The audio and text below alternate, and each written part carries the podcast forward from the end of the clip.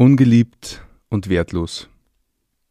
Zwei furchtbare Wörter und genauso hat sie sich gefühlt, bis sie ihre beste Freundin dann zum Bibelkreis eingeladen hat.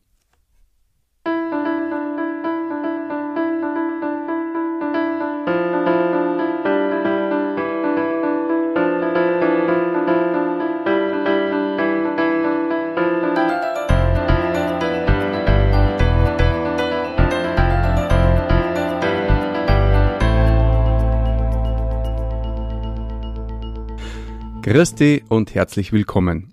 In diesem Kanal geht's um Gottes Willen. Wir reden über biblische Themen und über die Geschichten, die Gott mit Menschen schreibt. Bei mir zu Gast ist jetzt die liebe Sonja und mich freut sehr, dass du bei mir bist. Mhm, danke Martin für die Einladung, bin gern gekommen. Sehr gern, schön. Sonja, magst du kurz ein bisschen vorstellen? Mhm. Ich bin 51 Jahre, äh, und bin seit 25 Jahren sehr gern mit dem Walter verheiratet. Mhm. Wir haben vier Kinder miteinander. Genau, und äh, ich bin gelernte Köchin und ich liebe es zu kochen und zu backen und mhm. andere zu verwöhnen. Das habe ich selbst erleben dürfen. Ja, ja. genau. Mhm. Mhm. Und du hast ähm, ja eine Geschichte mit Jesus, mit Gott mhm. erlebt. Mhm. Wie, wie ist das gewesen damals? Was war da, war da der Ursprung des Ganzen? Genau.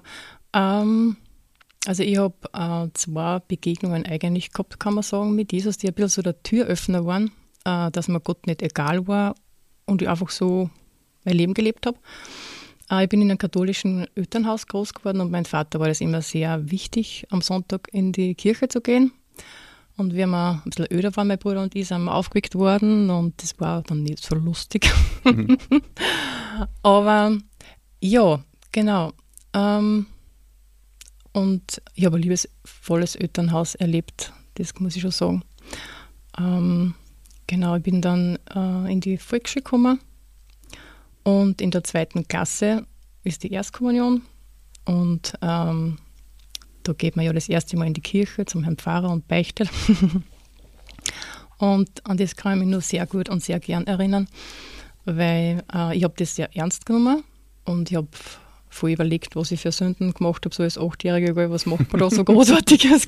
ich glaube, ich war eher ein braves Kind, also man kann nicht sagen, dass ich recht rebellisch war oder äh, meine Eltern recht Sorge gemacht hätte. Ähm, genau, und ja, in der Kirche habe ich halt dann den Herrn Pfarrer ein paar Sachen gesagt und er hat mir halt dann aufgetragen, wie es so üblich ist, ähm, ein paar Vater unser zu beten und ein Grüße heißt Maria oder so, genau kann ich mich nicht mehr erinnern. Auf jeden Fall waren wir, wir Kinder aus der Kirche ausgegangen sind, war ich dann total erleichtert und total froh, dass ich das losgeworden bin. Gell? Und das war irgendwie ein recht prägendes Erlebnis. Das war nicht, ich Sünden sage, das, was ich Schlimmes gemacht habe, dass man dann einfach leichter ist. Genau, ja, ich habe eine sehr liebevolle Lehrerin gehabt, die richtige Mami war. Es waren eigentlich die ersten Jahre, waren sehr schön in der Volksschule. Und dann äh, habe ich einen Lehrer gekriegt, äh, mit dem es nicht so leicht war. Der hat, also die Seiten, wenn wir da oft Aufsätze zurückgekriegt haben oder so, die waren komplett rot. Also jedes Strichel, was da schief war vom mhm. Buchstaben oder gerade gemacht. Und ähm, er hat eigentlich, obwohl er Lehrer war, nicht so mit Kinderkindern, so im Nachhinein jetzt betrachtet, Genau. Und ähm, das war dann für mich eigentlich recht ein Dämpfer. Und mir ist dann in der Schule nicht so gut gegangen. Dann habe ich die vierte Klasse wiederholen müssen, weil Mathematik ein bisschen ein Problem war damals schon. Mhm. Und ähm, ja, äh, dann bin ich natürlich in eine neue Klasse gekommen und habe den gleichen Lehrer gehabt. Und ähm, da haben halt die Kinder ein wenig segiert, das war dann auch nicht so lustig. Mhm. genau. Ja, dann ist meine Schulkarriere weitergegangen in der Hauptschule. und da waren auch ein paar Kinder dabei, mit denen ich so leicht gehabt habe. Äh, die Jahre sind vergangen und die Firma ist zugekommen. Die Firma? Die Firma, genau. Aha. Und ähm, da wird ja das Taufbekenntnis erneuert und man bekommt den Heiligen Geist und für mich war das, dadurch, dass ich das Beichterlebnis gehabt habe, da das Positive, war ich da sehr empfänglich für das, was bei der äh, Vorbereitung gesagt worden ist, bei den Vorbereitungsstunden und ähm, habe das sehr ernst genommen, die Firmung. Und wie es dann so weit war und wir da gewartet haben vor der Kirche mit unserer Firmgruppe und eine Firma geht, äh, ist ein Mädchen hinter mir gestanden und die hat gesagt, wow, das letzte Mal, dass mich der Pfarrer in die Kirchen bringt. Und ich war da so entsetzt und, und so schockiert, weil mir gedacht wie kann man das nur sagen, dass man mit der Kirche und so nichts anfangen kann, gell? Ja. Ähm, ja, genau. Und, und ähm, das war dann ein recht schöner Tag und eben für mich sehr prägend. Und ich habe eine gute Freundin gehabt, eben ein Nachtmädchen, die hat mich dann eines Tages gefragt, ob ich mitkommen möchte in einer Bibelstunde. Ich war da so 14, 15 mhm. ungefähr. Ähm, und meine Mutter hat mich richtig ausschieben müssen aus, dem, aus der Tür, weil ich war sehr schüchtern und sehr zurückgezogen. Ähm, war nicht viel unterwegs zu der Zeit. Mhm. Aber für das bin ich ja heute noch dankbar, mhm. dass sie mich da richtig ausgeschoben hat. Mhm. Bei der Tür und gesagt hat, du gehst jetzt da mit. Ähm, ja, und äh, ich habe äh, das total eine schöne Erinnerung. Das war, also es war lustig und die Leute waren nett und freundlich und das hat mich total fasziniert, wie freundlich die Leute waren und wie unkompliziert der Umgang miteinander war. So was habe ich eigentlich bis dahin nicht wirklich kennengelernt. In diesem Bibelkreis? Genau, in diesem Jugendbibelkreis, mhm. genau, genau, ja. Da waren wir große Gruppen, ich glaube 15, 20 Leute, mhm. unterschiedlichsten Alters, genau. Und ähm, wir haben da Bibel gelesen und viel gesungen und viel Gaudi gehabt miteinander, was wir oft gelacht haben, wir sind am Boden gelegen und haben nur mehr gelacht. ja, genau. Und da habe ich eigentlich dann ähm, die Bibel kennengelernt.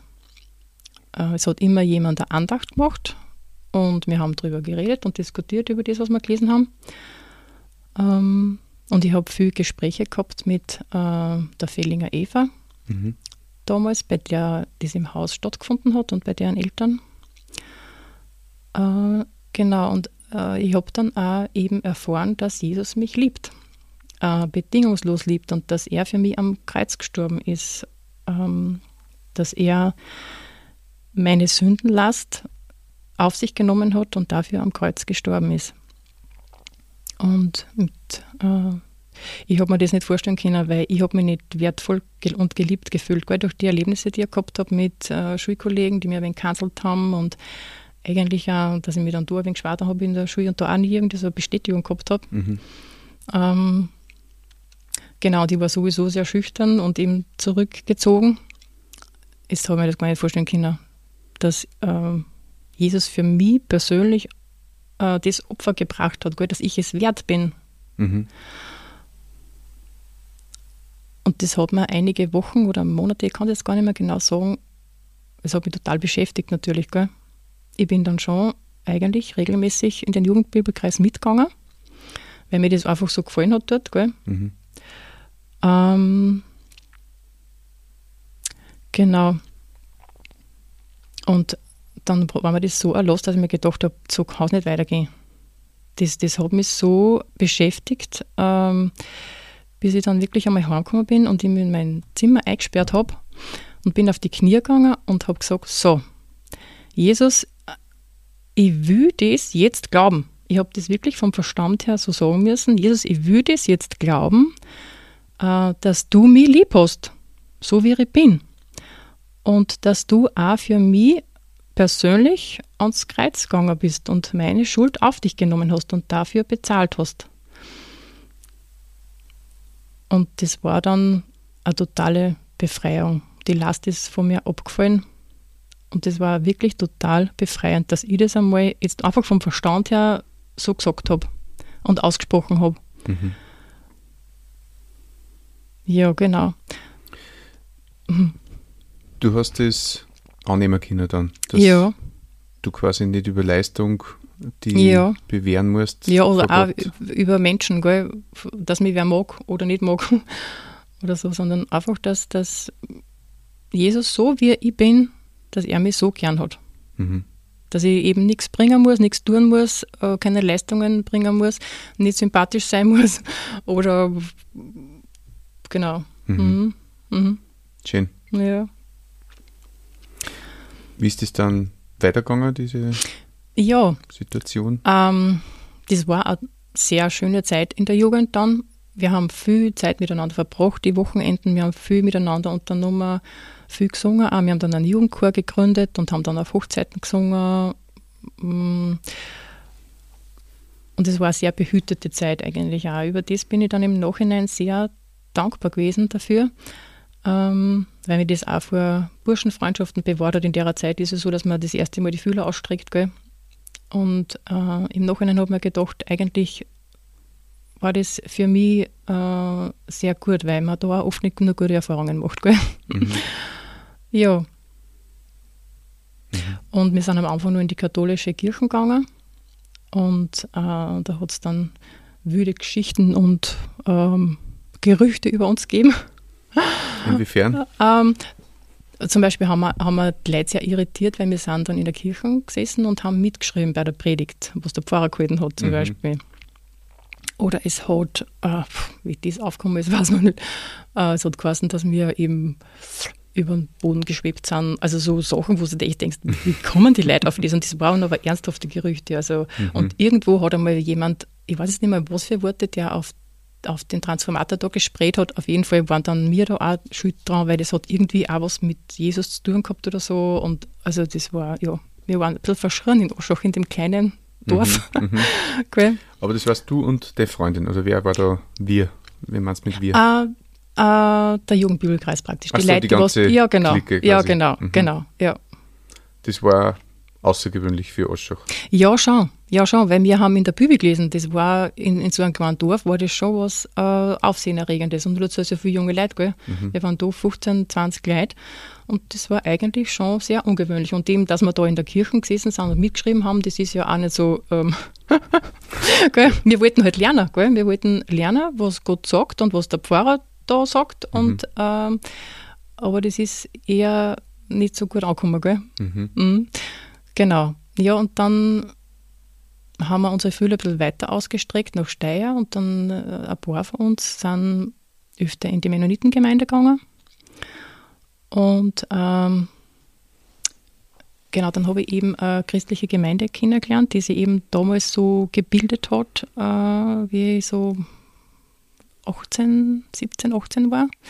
Genau, kann ich es jetzt gar nicht sagen. Und da habe ich eigentlich dann meine Heimat gefunden, kann ich sagen. Mhm. Darf ich noch fragen, weil dieser Bibelkreis, wo du da hingegangen bist, für wen war der organisiert? Eigentlich von der Fellinger Eva und von ihren Brüdern von Martin. Kannst du noch mal kurz ein bisschen erklären, wer diese Fellinger Eva ist und der Martin? Ähm, die, die Fellinger Eva und der Martin, das sind Geschwister eben und die äh, sind im Rollstuhl gesessen. Die haben ähm, fortschreitende Muskelkrankheit gehabt. Und äh, die Eva, die hat über einen anderen Freund von ihr eigentlich äh, Jesus kennengelernt und ist zum Bibellesen gekommen. Und in Martin und ihr war das, glaube ich, sehr Anliegen, eben mit jungen Leuten Bibel zu lesen, weil sie einfach dort das gefunden haben, was sie gesucht haben ähm, für ihr Leben. Und durch das hat sie das, hat es eben Kreise gezogen, gell? Mhm. Genau. Ja. Und Das das war jetzt keine eigene Gemeinde, sondern auf eigene Faust haben Genau, die ja, angefangen, Leute einzuladen Ja, genau. und mit ihnen zu lesen in der Bibel. Genau, genau. Es war nicht von irgendeiner Organisation aus oder so, sondern einzig allein von einem eigenen Antrieb eben. Mhm. Ja. Und die Gemeinde, ähm, also die christliche Gemeinde, von der du gesprochen hast, die ist erst entstanden. Ja, das war damals eigentlich äh, gerade so eine Wohnzimmergemeinde bei einem Ehepaar zu Hause. Wir waren, glaube ich, acht, zehn, zwölf Leute anfangs Mhm. und haben uns eben sonntags am Vormittag getroffen zum Brotbrechen, zum Beten, zum Singen. Mhm. Äh, und eben, es hat immer wen gegeben, der was eben ein Stück von der Bibel gelesen hat und eben darüber dann geredet hat. Und dann ist eigentlich, äh, sind immer wieder mehr Leute dazugekommen und heute sind wir ein bisschen über 100 Erwachsene. Es ist eigentlich mehr und mehr gewachsen, eigentlich, ja. Wahnsinn. das heißt, die gibt es jetzt wie lang? 40 Jahre? Oder nicht ganz, 35 oder so. Ja, ja, kann man sagen. nicht ganz 35, glaube ich. Mhm. Ja. Und die Basis dieser Gemeindegründung äh, ist die Bibel gewesen oder wie? Oder irgendeine Konfession dahinter? Na, gar nicht. Gar nicht. Das waren einfach ein paar Männer, die eben ähm, glaubt haben, dass die Bibel die Wahrheit ist und ähm, eine Entscheidung für Jesus getroffen haben, als ihren Herrn und Heiland und die ähm, Gemeinschaft gründen wollten, so wie es in der Apostelgeschichte praktisch äh, vorgestellt wird, wie die erste Gemeinde eigentlich äh, abgelaufen ist. Mhm. Dass man sie trifft, regelmäßig, vorzugsweise Sonntagvormittag, und eben miteinander ähm, Gott lobt und an ihm denkt und ihm äh, mit Liedern und äh, Gebeten dankt, dass er eben sein Leben gelebt hat und ans Kreuz gegangen ist für uns. Mhm. Du hast durch Jesus Liebe erfahren Mhm. und angenommen Ja, sein. genau, genau. Bedingungslose an, äh, bedingungsloses Angenommensein, genau. Mhm. Mhm. Und das war ähm, sehr befreiend. Und das ist aber auch eine Sache, an der ich immer wieder arbeiten muss, gell? obwohl ich jetzt schon ähm, über 30 Jahre äh, Jesus nachfolge. Ähm, ist es immer wieder was, was im Alltag sie verliert oder eben mh, durch Herausforderungen des Lebens und so gell, in den Hintergrund rückt. Aber letztendlich äh, eben durch regelmäßige Gemeinschaft mit Gleichgesinnten und so kommt man immer wieder zurück auf Back to the Roots sozusagen. Mhm. Ja. Und, und erkennt und entdeckt immer wieder, ja genau, Jesus ist für mich da und ähm, er liebt mich so, wie ich bin. Ich muss mich nicht verbirgen und irgendwas Also machen. mit, mit, ich muss daran arbeiten, meinst nicht, du musst jetzt was tun, sondern du musst dich Ja. quasi mehr daran erinnern, sozusagen. ja, Oder? genau, ja, genau, genau. Ich glaube, dass Erinnerung das Wichtigste ist. Das, die Er- Erinnerung an, an die Basics sozusagen. Jesus liebt mich, er ist für mich ans Kreuz gegangen, er ist für meine Sünden gestorben. Ich brauche dafür, eben wie ich am Anfang gesagt habe, ich brauche keinen Pfarrer, ich brauche keine Gebete, die was an der auftragen werden, quasi als Buße, Mhm. sondern ich kann äh, zu Jesus persönlich gehen und ihm um Vergebung bitten und die Sache ist erledigt. Ich darf es vergessen, Mhm. ich darf es hinten lassen, weil Jesus das ähm, wegnimmt. Und das ist total befreiend. Wie es einmal in, äh, in einem Lied heißt, er nahm mir meine Last ab und äh, rollte sie ins Meer. Mhm. Abschied fällt in diesem Fall nicht schwer. Schönes Bild. ja, genau. Ja. Hat's oder fallen da Situationen ein, wo du wo, wo du schwere Zeiten durchlebt hast und wo Jesus einfach die durchtragen hat? Ja, ähm, da gibt es manche Situationen, ja. Gerade am Anfang, äh, wie der Walter und ich geheiratet haben, ähm, haben wir unser erstes Kind erwartet.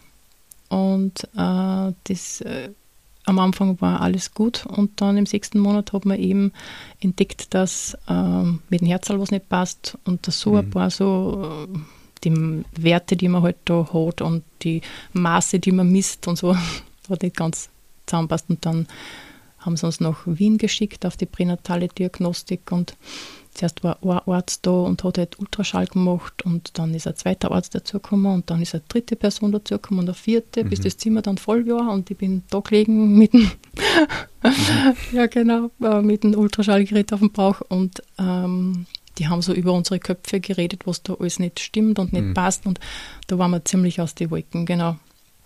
Ähm, und in der Zeit haben wir aber ganz fest uns äh, gehalten gefühlt in Gottes Armen, dass er keine Fehler macht und dass äh, er nichts zulässt, was nicht sein sollte. Mhm.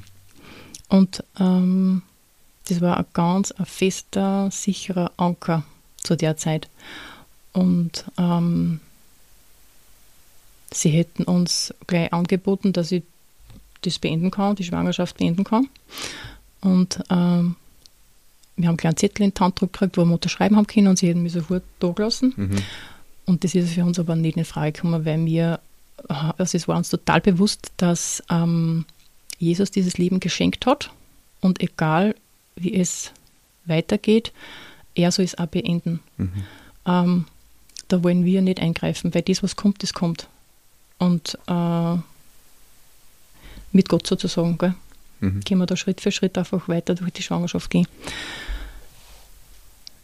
Ja, und auch in der Zeit habe ich gewusst, dass Gott mich lieb hat, aber und das jetzt passiert ist.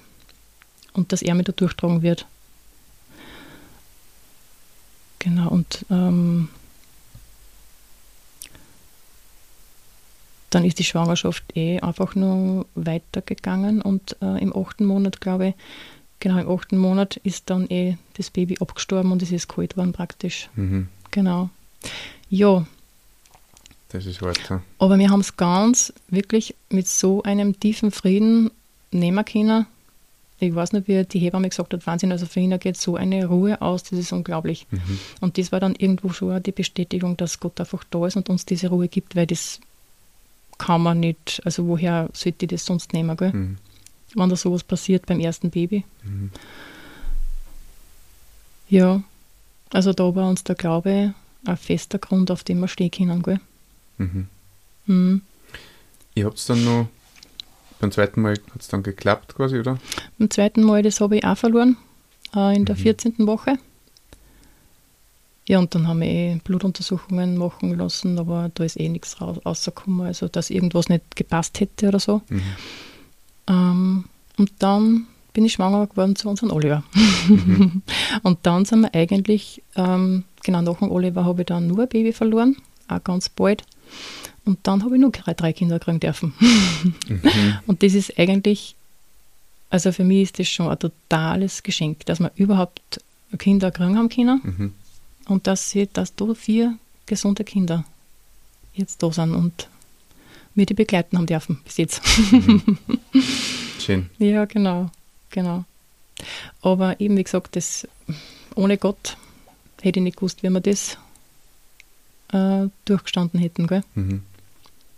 Und eben auch, doch, auch, er hat mir auch die Angst genommen gell, vor einer nächsten Schwangerschaft. Mhm. Ich habe da oft wirklich äh, viel gebetet, auch, ob ich mich nochmal drüber trauen darf und so, gell, ob wir nochmal das wagen können. Aber er hat immer wieder Ruhe geschenkt und, und Frieden und. Also, du mhm. hast drei Kinder verloren. Ja, genau. Ja, zuerst zwei. Genau, dann ist der Oliver dann gekommen. Schwangerschaft. Mhm, dann nur eins und dann ah, drei Kinder. Unglaublich. ja. Ja. Mhm. Aber was ich denke mir auch, ähm, so schwer es in dieser Situation, gerade beim ersten war, ähm, erstens einmal hat Gott uns durchgetragen und zweitens einmal, ich, ich, ich habe dann nachher einfach auch sagen können, ähm, es ist eine Erfahrung, wo ich vielleicht andere helfen kann, dass man ähm, dass man da durchgehen kann mit Gottes Hilfe. Mhm. Dass man nicht alleine steht in dieser Trauer und, und in diese wirklich schwierigen Situationen. Man steht nicht alleine da, sondern man kann auf einen Gott vertrauen, der einen da durchtragt und der einen, einen unglaublichen Frieden gibt. Ähm, und deren auch helfen kann, dass man wieder Kinderwagen ausschauen kann oder schwangere Bäuche oder. Mhm. Mhm. ja, genau. Weil das war am Anfang schon, wo ein Nächtel braucht. Mhm. Also du meinst, dass das nicht einfach sinnlos war, sondern ja, genau. dass das ja, zum, genau. zum Trost auch für andere jetzt ja. wirkt. Ja, ja. Mhm. Genau, man kann, man kann an den Punkt kommen, wo man sagt, okay, das ist uns jetzt passiert, wir sind da mit Gottes Hilfe durchgekommen und ich kann anderen Mut zu sprechen, dass sie das auch eben, dass sie durch solche Sachen auch durch, mit, mit Gott durchgehen mhm. Und dass man trotzdem wieder Freude, Glück und, und zu, Zufriedenheit und Dankbarkeit auch wieder äh, kriegen kann, nachdem man einfach, es gibt schwere Zeiten, ja, es gibt finstere Tage, wo man nicht glaubt, boah, wie geht das jetzt weiter? Aber, aber Gott hilft dann dadurch. Das darf aber auch sein, gell? Mhm. Es darf mal finstere Tage kommen oder mm, es kann einmal die Frage nach dem Warum. Warum wir, warum jetzt, warum ich? Aber Gott hilft dann da weiter und er hilft dann da drüber. Mhm. Dass man wieder Mut fassen kann und sagen kann, okay, ähm, es ist halt jetzt so, weißt Mhm. Aber mit Gottes Hilfe kann ich aus dem gestärkt herausgehen. Also er erspart uns nicht Leid, ja. sondern er nutzt es, um uns Absolut. stärker zu machen. Absolut. Und Absolut. Und gerade in diese tiefen Täler, durch die wir da oft gängen, ähm, lernen wir Gott ganz anders kennen und viel tiefer kennen. Und ähm, ich möchte, obwohl das hart war, möchte ich die Zeit nicht missen, weil äh, man Gottes Liebe und Frieden da ganz tief erleben kann. Mhm. Und wo, wo findest du sonst sowas? Weißt, ich denke mal, die Leute, die sowas erleben müssen und Gott nicht an ihrer Seite haben, da frage ich mich oft, wie, wie können die wieder froh werden, weißt du, oder wie können sie das einfach hinten lassen oder abschließen oder ähm, verarbeiten. Mhm. Ja. Mhm. Sonja, hast du noch einen Abschlussgedanken für unsere Zuhörer, Zuschauer? Ähm, ich habe da einen Vers, der mir eigentlich schon das Leben lang, also mein gläubiges Leben lang begleitet. Da heißt in der Bibel drinnen, äh, vertraue auf den Herrn mit deinem ganzen Herzen und stütze dich nicht auf deinen Verstand. Auf all deinen Wegen erkenne nur ihn, dann ebnet er selbst deine Pfade. Und das ist ein Vers, der mich schon ganz oft durchgetragen hat. Der hat so viele Facetten, der beinhaltet so viele Facetten, äh, die in vielen Situationen äh, helfen ähm, genau weiterzugehen. Und ähm, eben Gott ist ein Gott, der, der an bedingungslos liebt, egal was gerade passiert oder was du vielleicht gerade gemacht hast, falsch gemacht hast. Du kannst mit allem zu Gott kommen, ihm das hinlegen und du kannst den nächsten Schritt machen. Du darfst weitergehen, du kannst ihm das sagen dort lassen und weitergehen. Und eben man hat einen Wert, den man sonst nirgends findet. Danke sehr.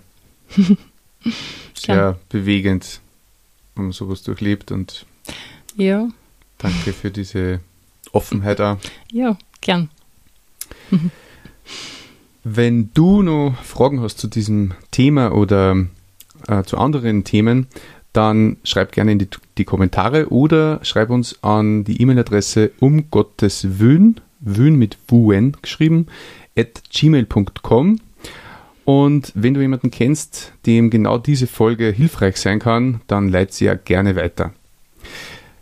Danke, Sonja, nochmal fürs Kummer. Mhm. Wünsche dir alles Gute mit Walter und Danke. für die Zukunft. Danke. Und dir, lieber Zuhörer, wünsche ich, dass du findest, wonach dein Herz sich sehnt.